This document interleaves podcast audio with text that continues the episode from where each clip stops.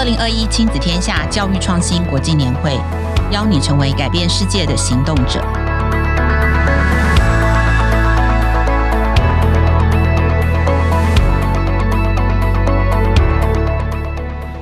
各位听众，大家好。今天是年会专辑的第七集，我是亲子天下媒体中心的总主笔冰晶孙。亲子天下今年的年会从十一月三十号到十二月五号，我们透过两整天的这个论坛，加上线上的沙龙以及数位的策展，来跟大家讨论永续乘以教育如何培养改变世界的行动者，在 STGS 的架构之下。那今天非常开心来到现场的是台科大应用外语系的老师。王莹教授来跟我们分享他在带领这个台科大 USR，也就是说大学社会责任这样子的一个 program。那我们请王老师跟大家打个招呼。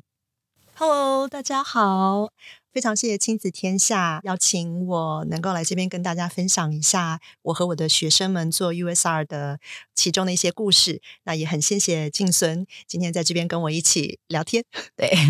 那呃，老师跟他的团队其实今年也是入选亲子天下教育创新一百的团队之一啊。那老师可不可以跟我们分享一下，就是在这个计划里面？老师做的很久的一个计划是跟小林国小，小林国小、呃、从十二年开始，呃，几乎十二年前，当时我人是在美国教书工作。那么八八风灾发生的时候，其实是我的学生他们给我的启发，然后是他们告诉我说啊，老师。你的家乡台湾有发生一个这样子的事情，你要不要关注一下？嗯，那关注还不够，是不是我们同学们可以一起为你的家乡做些什么事情？那因为我当时在服务的学校在美国，其实我是唯一的台湾籍的呃老师，那所以大家其实对我的背景啊、国家跟文化都很有兴趣，我觉得非常的感动，所以我当时就因为受到学生的鼓励，然后也受到他们的这个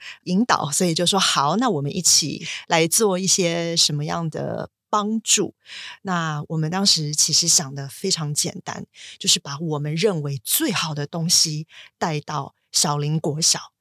我们有花了一整年的时间，跟自己在讨论，然后自己做一些阅读，嗯，关于这个 helping behaviors。啊，或者是说要怎么样去到不同的这个地方，然后来去帮助需要帮助的小朋友。所以，我们其实自己做一些学习在学校里面。那因为我们在美国的纽约，那么小林国小在台湾的高雄的山上，所以我们知道我们在暑假的时候是会到达小林国小的。但是在前面的这段时间，我们也希望跟小朋友能够有一些关系的建立。所以当时我的。学生讨论出来的想法就是视讯，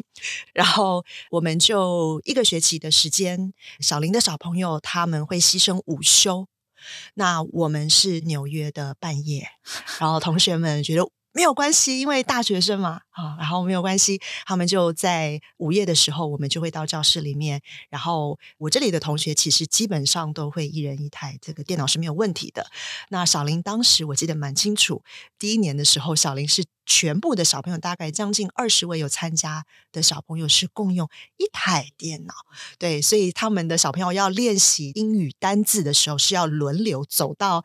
呃，他们就会讲说啊，电视机前面，然后轮流走到电视机前面，然后发音，然后赶快再跑出去，再换下一位。所以现在想起来，觉得这些回忆是很美好，但是他们是非常好的种子。我也很感谢我当时这个十二年前的那些同学们，在美国的同学们有这样的心，给了我一个这样的启发。所以从那时候一直到现在，我们跟小林国小的小朋友是告诉他们说，每一年的夏天，我们一定会。到达你们的学校来跟你们一起进行暑假的下校的活动，嗯，嗯，持续十二年，那所以当初第一届的小朋友现在已经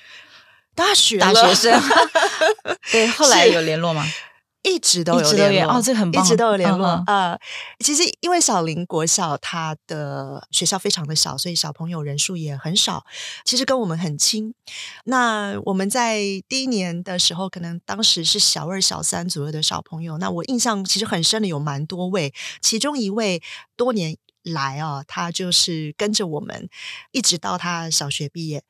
国中之后呢，暑假他还是要回来。然后我记得他大概是在国二、国三的时候，他就告诉我说。温妮老师，我觉得我已经不能够再跟学弟学妹一样做小朋友了。我可以加入你的志工团队，成为志工老师吗？他当时还有点不太好意思，所以就说我我只要做小助教，就是说志工老师们在教室里的小助教。但是他不是唯一的，其实后来陆陆续续都有像这样子的小朋友会来跟我们讲说，我可以做小助教吗？是。那他们其实，在教室里面对我们的志工大学生有。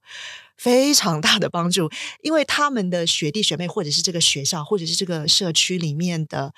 他们非常的熟悉，是去哪里要怎么走，需要什么样的东西，谁的哪一位小朋友家的阿公阿妈他住在哪，他们都非常的清楚。所以，我们进到他们的社区的时候，其实是靠这些小助教们有非常多的帮忙。是，所以我也很高兴，我觉得这是一个很棒的一个循环，因为。他们觉得当时有这样的经验，觉得好开心哦。有也许是国外的哈，或者是从这个都市来的志工大学生，然后跟我们交换一些生活的经验。是，那他们教我们一些英语，后来其实衍生到各个学科、各个样子的这个 programs 都有。那我们在这里可以做小班长啊，或者是小助教，我来维持学弟妹的秩序，或者是你们需要什么样的东西，山上或者是部落里的资源不是那么的充足，但我知道去谁家，所以我觉得这个互助。然后一起把一件事情做好，我觉得这个让我跟我所有参加的同学，我想这个是记忆非常深刻的事情。对，嗯、因为这个听起来根本就不是什么 USR，对不对？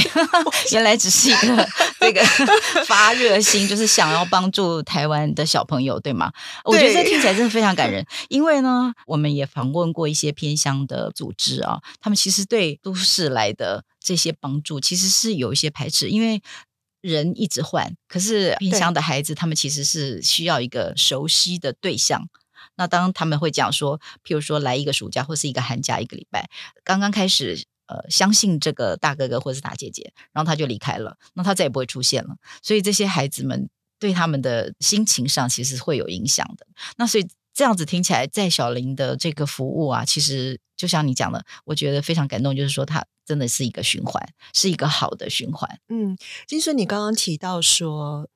无论是从国外来的，或者是说台湾本来的大学，就有非常多的这个服务社团，他会到学校去，特别是偏乡小校去做。这种呃，也许是他们会讲说夏令营队哈，或者是冬令营队。那他们多数会是每一年或者每隔几年服务的对象就会有不一样，也就是说他们会进入到不同的场域。我觉得这样也很好哈，因为外面的世界其实人是来来去去的。那么小朋友那其实在这当中他培养的这个 adaptability，就是说他的这个弹性，呃，我觉得这是一个双面的事情。那但是因为我们其实也一直想说如何能够解决这一件事情，所以从一刚开始我说在学期中的时候，假设我们在美国或者我们在台北，我们的伙伴学校在高雄或者甚至是台东，那么我们是不是用这个远距的方法？还有就是每一年我们如果是固定暑假的时候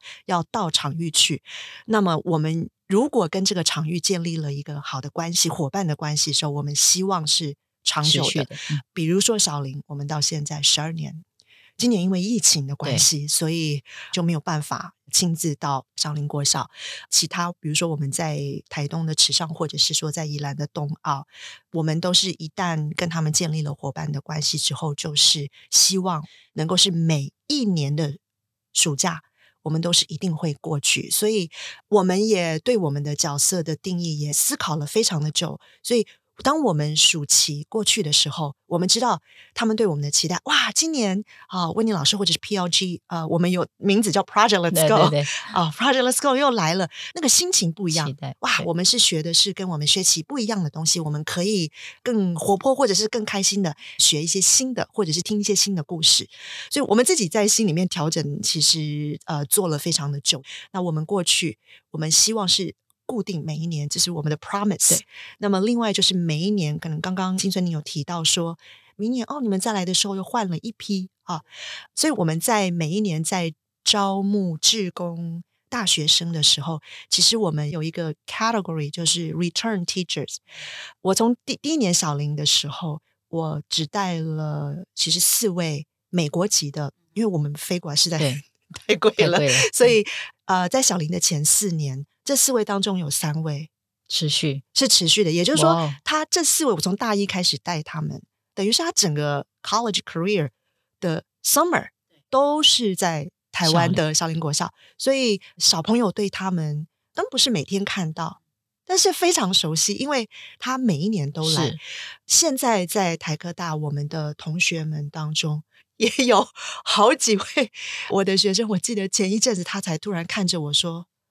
老师，我觉得我整个大学都卖给 PLG 了。”他的他的话意思就是说，他从大一来就一直在参加这个活动，那小朋友也都会认识他，所以再加上后来。social media 的发展以及它的普及，所以我们发现小朋友也有 social media，他们也有 Facebook，他们也有 Instagram，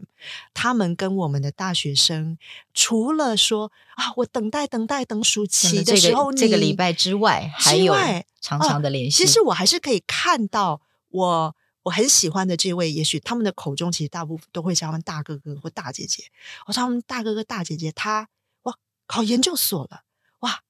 出国了，所以这个故事其实。不会只有在暑期就结束，他们还是可以彼此互相关注。当然，这中间我们对于大学生跟小朋友这个在线上的这个互动，我们也在学习。只是我们很开心，就是其实因为世界在往前，所以我们其实跟小朋友或者说跟我们的场域不那么容易到达的地方，我们还是能够 keep 我们的 promise，在我们。能力所及的范围，尽我们最大的努力，然后能够跟小朋友、跟常玉做互动。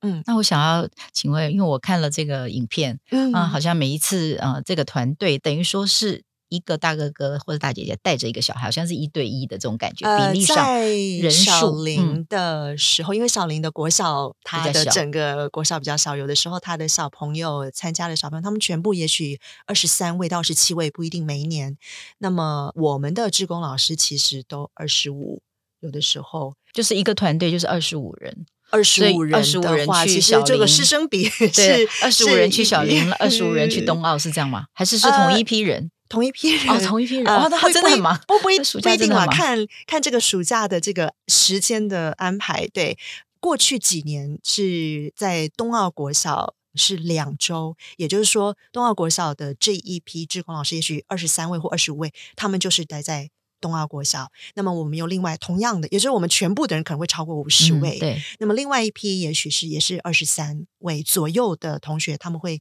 去小林国小，然后再到。池上国中。是。是，那池上国中或者是东奥国小，他们的小朋友整就整个这个 school 的 size，嗯，呃，是比小林国小要大得多。所以像东奥国小，其实每一年参加的四十位，有的时候对，嗯。嗯、那池上国中就更多了，有的时候会超过六十位的小朋友会过来。所以每个社区它的情况不相同，对，嗯，嗯，那学生据我所知是你会征招这些外籍学生。就是外籍学生跟台湾的学生一起组成这样子的一个团队，是的，然后去到偏向服务。是的，嗯、我刚刚有分享，就是其实我们一刚开始 Project Let's Go，就是我们的这个 project，从大概十二年前的开始，其实只有四位的同学，但四位都是美国籍的。那所以当时我们以口语或英语的这个绘画为主。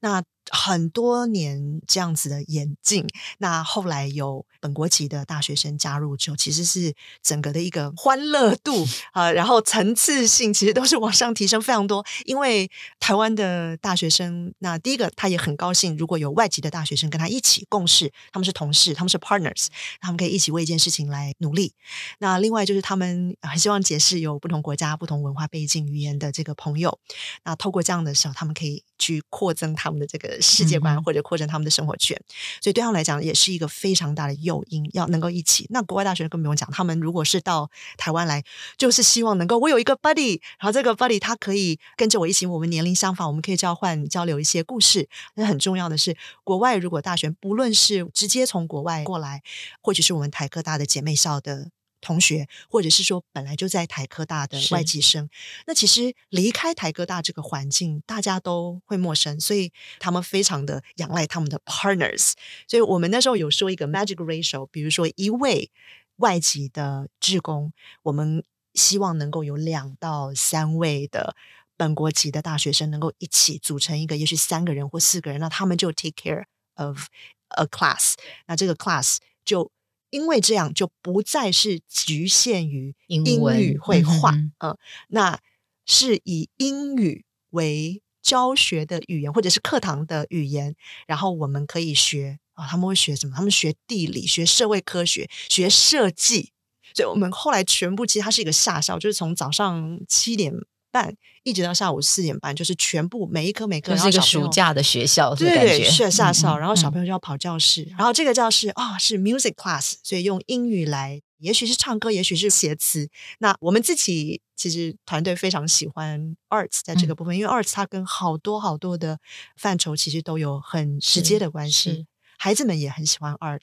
用英语来做这个 art，也许是简单的，也许是一些这个 doodle，就是啊。画啦，或者是做手作，然后大家一起在暑期的时候可以共同呈现一个什么样的 art 作品？那再加上还有 performance art，也就是说每一天都要练习一点点的表演啊。表演其实这当中的含义也是能够培养你的小朋友的这个勇气，能够用英语在台上，就算唱一首英文歌也好，或者是大家轮着唱也好，大合唱也可以。那更进一步的，如果我们可以演绎出。这个 dramatic skit 对，一个小小的话剧，然后大家一起编，然后每一个人也许就只记一个 一句话的台词啊，嗯，就最后看到那个大家都很开心啊，呃。在偏乡，就是我们刚刚提到的这三个学校，其实蛮多时候是暑假的。如果我们没有去跟他们一起做活动的话，其实他们活动的选择是非常的少。也就是说，他们如果在暑假希望能够延续一个学习的感觉，或者是延续一个我一直都还在对这个世界的探索有兴趣的这样的一个心境之下，其实父母要想办法，比如说送他到旁边的比较大的城市里，嗯，其实是有一些挑战啦，在一些社区或者是部落或者我们去的场域里面，像。东奥国小上其实也跟我们说很多次，你们暑假要来，而且一来我就是最起码两周哈，因为呃，他他也是讲说，希望孩子都是能够在有活动、有事情一起的这个 feel 里面，好能够有。对于说学校还是一种很熟悉而且很有向心力的一个感觉，是、嗯、是。那所以在这个过程当中啊，你的学生他们必须要在这整年或是什么时候，他们必须要设计适合孩子的课程，是这样吗？是的，嗯嗯嗯。那你觉得这个？他现在已经变成一个类似大学的这个社会责任嘛？啊、嗯，几乎每个大学现在都要做这样的事。那你觉得会想要给其他的呃，也想要做同样的事情，尤其到偏向服务的呃这样子的，不管是年轻人也好，或者是甚至小朋友也可以。呃，你会觉得要给他们怎么样的建议，做怎么样的准备，才是真正的对孩子是有帮助？除了你刚刚讲时间上一定要持续，它不是一个一次性的。嗯，其实这一题我刚刚想很久。嗯，我其实没有觉得我在所谓的这个社区发展或者是 SDG 上，我并不是专业的背景出身。If there's anything，嗯，我可以分享给有兴趣、有意愿要进入这样的领域，或者是带领他们的同学要一起做 SDG 的这些活动的伙伴，呃，挫折。非常的多，要有很坚强的心，然后要很有弹性的把，嗯，其实从第一年之后，我就跟我的学生在重新定义，我说我们要打掉这个“帮助”这两个字，我们要把它完全的换一个角度。我们今天去场域。非常感谢这个学校、这个场域，我们的小朋友、他们的家庭张开双臂欢迎我们来。嗯、他们给我们东西太多，远远胜过我们所谓的教他们的英语或者是其他的学科。嗯、所以，我们有一些好的故事，我们到那里去跟你做一个交流跟交换。我们要把自己其实跟社区、跟小朋友是当成伙伴，我们一起来度过这个时间，然后一起来看我们每一年或者是每一次在这个时间过后，我们有成长什么，我们有获得什么，或者我们有了什么不一样的变化。嗯，嗯，嗯，嗯，那千万不要 因为挫折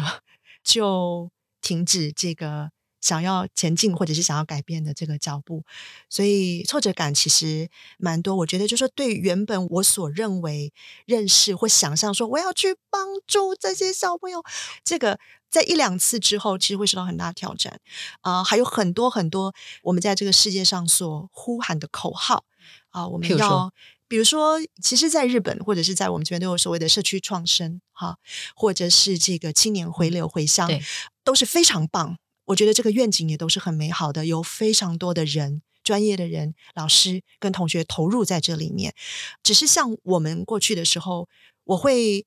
觉得说，好，我们是这样的一份子，我们也希望说，哇，如果这个部落，我们可以怎么样跟他们一起发想一些什么，然后让他们更繁荣，然后可以更多的游客进来啊，或者是说他们的孩子啊，跟着我们家他六年级几年，看他们都回来了。啊！但是当他们不再是小朋友的时候，我们会开始有这个 conversation，就比较真实的 conversation，说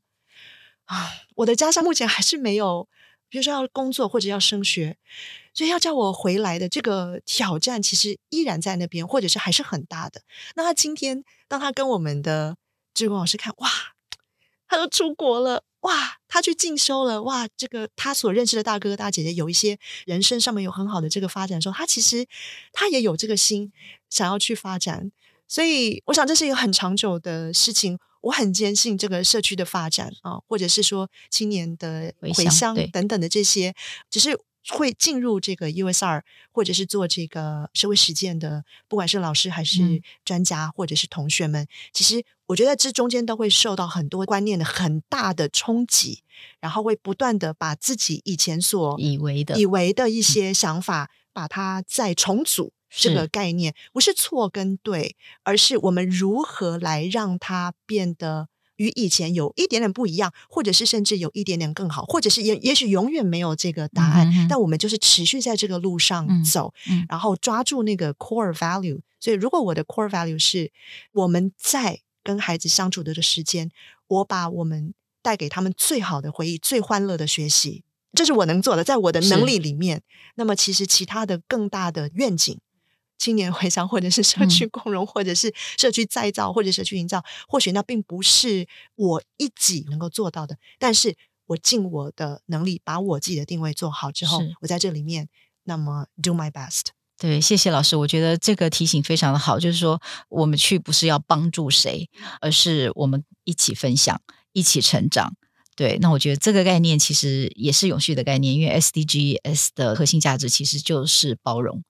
在这条路上，其实大家是一样的。对，那今天非常谢谢老师给我们分享。谢谢。对，我们终于知道 你们真正在做的这个详细的这个状况，而且呃，我也觉得是有很多好的提醒。那我相信，对孩子来说，其实就像老师讲的，并没有 promise 他一个未来一定要怎么样，但是嗯，是开了他的眼界，而且是让他看到世界还有其他可以做的事，可以追求的梦想。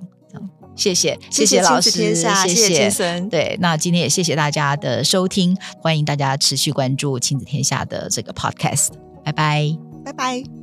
亲子天下每年九月的教育创新国际年会，今年第一次受到疫情的影响延后举行，而且形式也转为混成式，就是混合了实体和线上。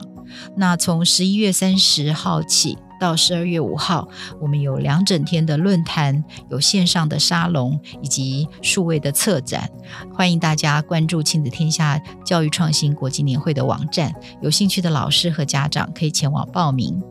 连结请看本集节目介绍的最下方，或是搜寻关键字“二零二一教育创新国际年会”。如果你想要了解更多有关于 SDGs 联合国永续发展目标将如何影响我们的教育、生活和环境，也欢迎大家参考《亲子天下》十一月号杂志，因为我们的主题就是 Let's SDGs，培养改变世界的行动者，